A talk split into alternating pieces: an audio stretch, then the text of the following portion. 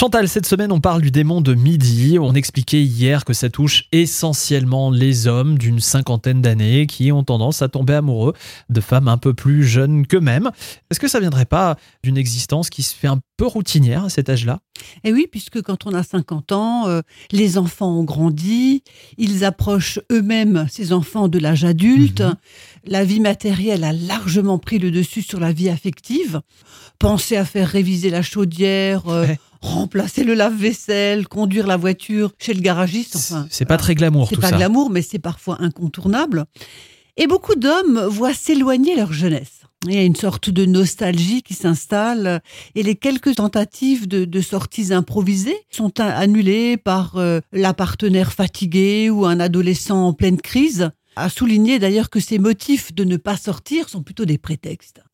Alors à ce moment-là, le rite familial est bien rodé.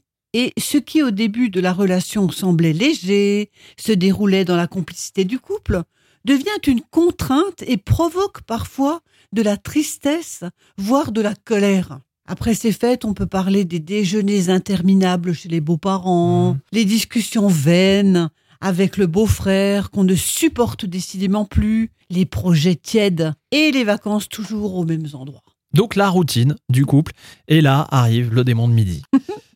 qui est une attitude passionnelle et, et- et pulsionnelle. L'homme, euh, sous la nécessité de la perpétuation de l'espèce, je le disais hier, va être attiré par une jeune femme en âge de se reproduire, même s'il n'a lui-même pas le désir conscient d'avoir un enfant Mhm. euh, supplémentaire.